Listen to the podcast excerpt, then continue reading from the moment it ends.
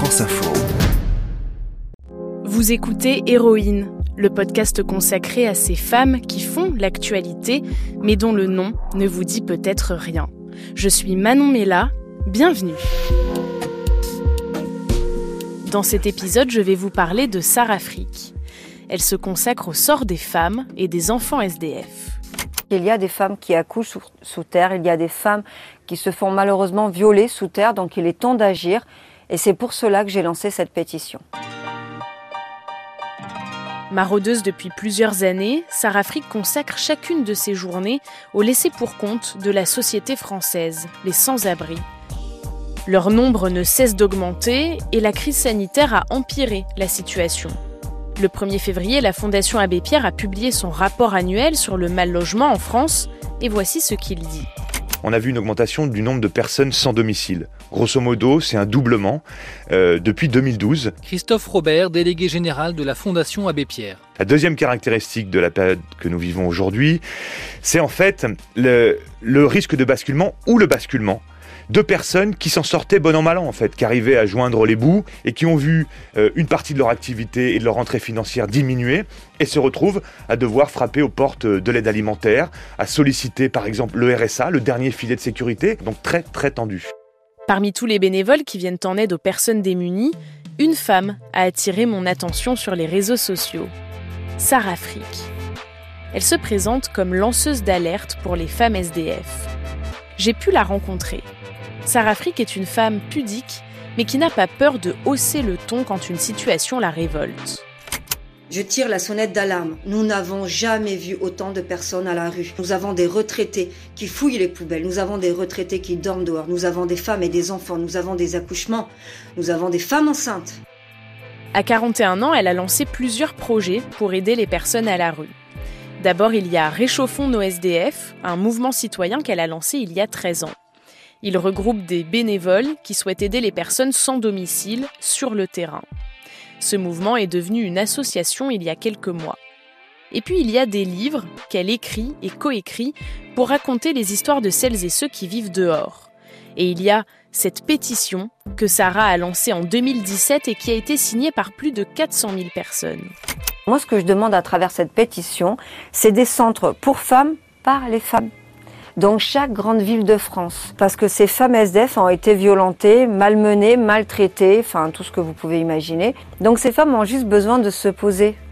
À travers ces projets, Sarah Frick fédère autour d'elle une communauté de plusieurs centaines de personnes, principalement en Île-de-France. Sur les réseaux sociaux, elle est à l'affût. Dès que quelqu'un lui signale la présence d'un SDF dans la rue, elle lance un appel à cette communauté, active ses différents réseaux, des associations, des propriétaires, des psychologues, et c'est toute une chaîne de solidarité qui se met en route avec pour objectif la mise à l'abri, au moins temporairement. Sarah s'occupe des SDF depuis 13 ans maintenant, et pourtant ce n'est que depuis peu qu'elle a découvert les conditions de vie des femmes SDF j'ai découvert vraiment qu'il y avait des accouchements qui se produisaient aussi euh, sous terre, euh, sans aucun moyen médical réellement, à part une bassine d'eau. J'ai découvert qu'il y avait des enfants à foison. Il faut penser aussi aux indispositions, aux règles précaires, les règles dans la rue, comment elles font pour avoir une certaine hygiène. Et depuis que j'en ai pris conscience avec mes équipes, ben maintenant on les aide et on les rencontre. Avant, Sarah ne les voyait pas forcément. Elles n'avaient pas vraiment conscience de leur nombre ni de ce qu'elles enduraient. Et puis est venu ce jour où elle a fait une rencontre en sortant du travail. Michel est la personne, effectivement, qui a réveillé ma, conscience. Hein. Mich Mich, de son surnom, en fait, euh, dormait derrière la radio pour laquelle je travaillais. C'est lui qui m'a alerté sur la situation des femmes. À partir du moment, en fait, où il m'a expliqué quel était leur quotidien, il s'avère que j'ai commencé à en voir. Et là, j'en ai vu une, j'en ai vu deux, j'en ai vu trois. Et en fait, j'en ai vu énormément et j'ai entendu des histoires innommables. D'après les derniers chiffres de l'INSEE qui datent de 2012, 38% des sans-abri sont des femmes. Mais aucune étude officielle n'a été faite sur les agressions dont elles sont victimes. Des associations avancent cependant qu'une femme SDF subit une agression sexuelle toutes les 8 heures. Je m'appelle Anne Lorient, j'ai vécu 17 euh, ans dans la rue. Je suis une, une mère de rue. En plus, ces femmes sont beaucoup moins visibles et donc beaucoup plus isolées. On ne voit pas les femmes dans la rue parce qu'elles se cachent. Elles savent pertinemment qu'elles sont des proies. Et du coup, elles préfèrent soit aller dans les sous-sols et y rester, comme Mélanie qu'on a stabilisée, ou sinon vous avez ces femmes-là qui sont déguisées en hommes. Je dis bien déguisées, accoutrées. Donc vous avez l'impression de voir un homme devant vous. Et puis si vous regardez bien, en fait c'est une femme. Et si vous regardez encore mieux, vous pouvez voir que sous ce manteau, sous ce pull, en fait il y a un nouveau-né. Quand il s'agit de parler de celles et ceux qui dorment dans la rue, Sarah devient bavarde. Elle se souvient de chaque prénom et de chaque histoire qu'il y a derrière. Comme Marie, 74 ans, expulsée de son logement à Puteaux dans les Hauts-de-Seine, où elle a vécu près de 16 ans sans jamais manquer de payer un loyer. Personne s'imagine un jour d'être dehors. Même vous qui êtes en train de me regarder, on ne peut pas laisser une vieille personne, 73 ans, que j'ai cette année, dehors. Quand vous travaillez, vous avez payé toujours vos loyers, vous avez payé vos impôts, vous avez votre petite retraite. Vous vous attendez jamais, à tout jamais, être dehors. Marie s'est retrouvée à la rue, toute seule, avec sa voiture pour seul abri. Elle a vécu pendant plus d'un an dans un parking souterrain. Marie n'a pas réussi à obtenir de logement social dans sa ville. En 2018, la mairie lui en a proposé un, mais son dossier est arrivé trop tard pour la commission d'attribution.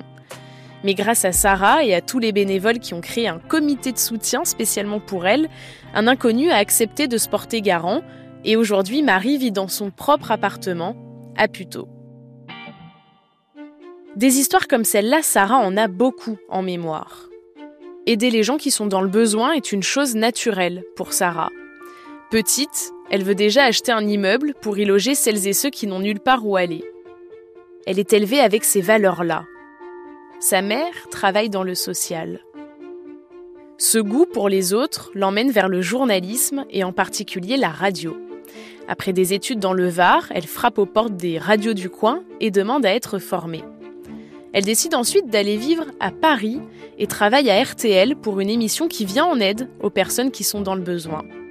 C'est par ce biais-là qu'elle réussit à fédérer autour d'elle toute une communauté.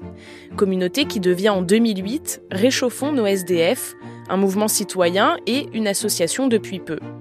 En 2017, elle lance une pétition pour les femmes SDF, pétition signée par plus de 400 000 personnes. Depuis, la mairie de Paris a donné naissance à la Cité des Dames, ainsi qu'à un espace à l'hôtel de ville spécialement réservé aux femmes SDF. La mairie de Levallois-Perret a créé un pôle pour femmes, là encore avec l'aide de Sarah Frick.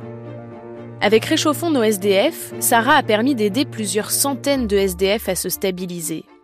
Mais trois ans après le lancement de sa pétition, un silence la gêne tout particulièrement. Il manque une vraie prise de conscience du gouvernement, un vrai programme. Il faut que le gouvernement en fasse une question d'ordre national. J'avais destiné cette pétition à Madame Marlène Schiappa, Madame Wagon, euh, bah, Monsieur Macron, notre président, et malheureusement, je peux vous dire qu'officiellement, euh, à ce jour, je n'ai jamais eu de retour. C'est une fin de non-recevoir. En 2020, la Fondation Abbé Pierre a recensé 4 millions de personnes mal logées en France, dont 300 000 sans domicile. Depuis l'an dernier, les confinements et les couvre-feux qui vident les rues de leurs passants privent les sans-abri de leurs principales ressources. La monnaie qu'on donne, le sandwich qu'on va acheter et le contact humain. De nouvelles situations de précarité sont aussi nées de la pandémie. C'est ce que pointe la Fondation Abbé Pierre dans son rapport. Des femmes qui ont fui le confinement avec un mari violent, des étudiants qui ne peuvent plus faire ces petits boulots dans les cafés les week-ends, et ceux qui ont perdu leur emploi à cause du Covid. La Fondation Abbé Pierre pose la question suivante. Quelle place pour les mal logés dans le monde d'après? Lundi 1er février, le gouvernement a annoncé que la trêve hivernale serait prolongée jusqu'au 1er juin au lieu du 31 mars pour mettre sur pause les expulsions locatives. Un report qui ne fait que différer le déclenchement de la bombe à retardement, disent les associations, qui réclament, dans ce monde d'après, des solutions durables pour les mal logés. C'était Héroïne, un podcast original de France Info qui existe aussi en vidéo sur Instagram. Si ce podcast vous plaît, n'hésitez pas à vous abonner, à distribuer des cœurs, des étoiles, à mettre des commentaires. Merci pour votre écoute et je vous dis à très vite.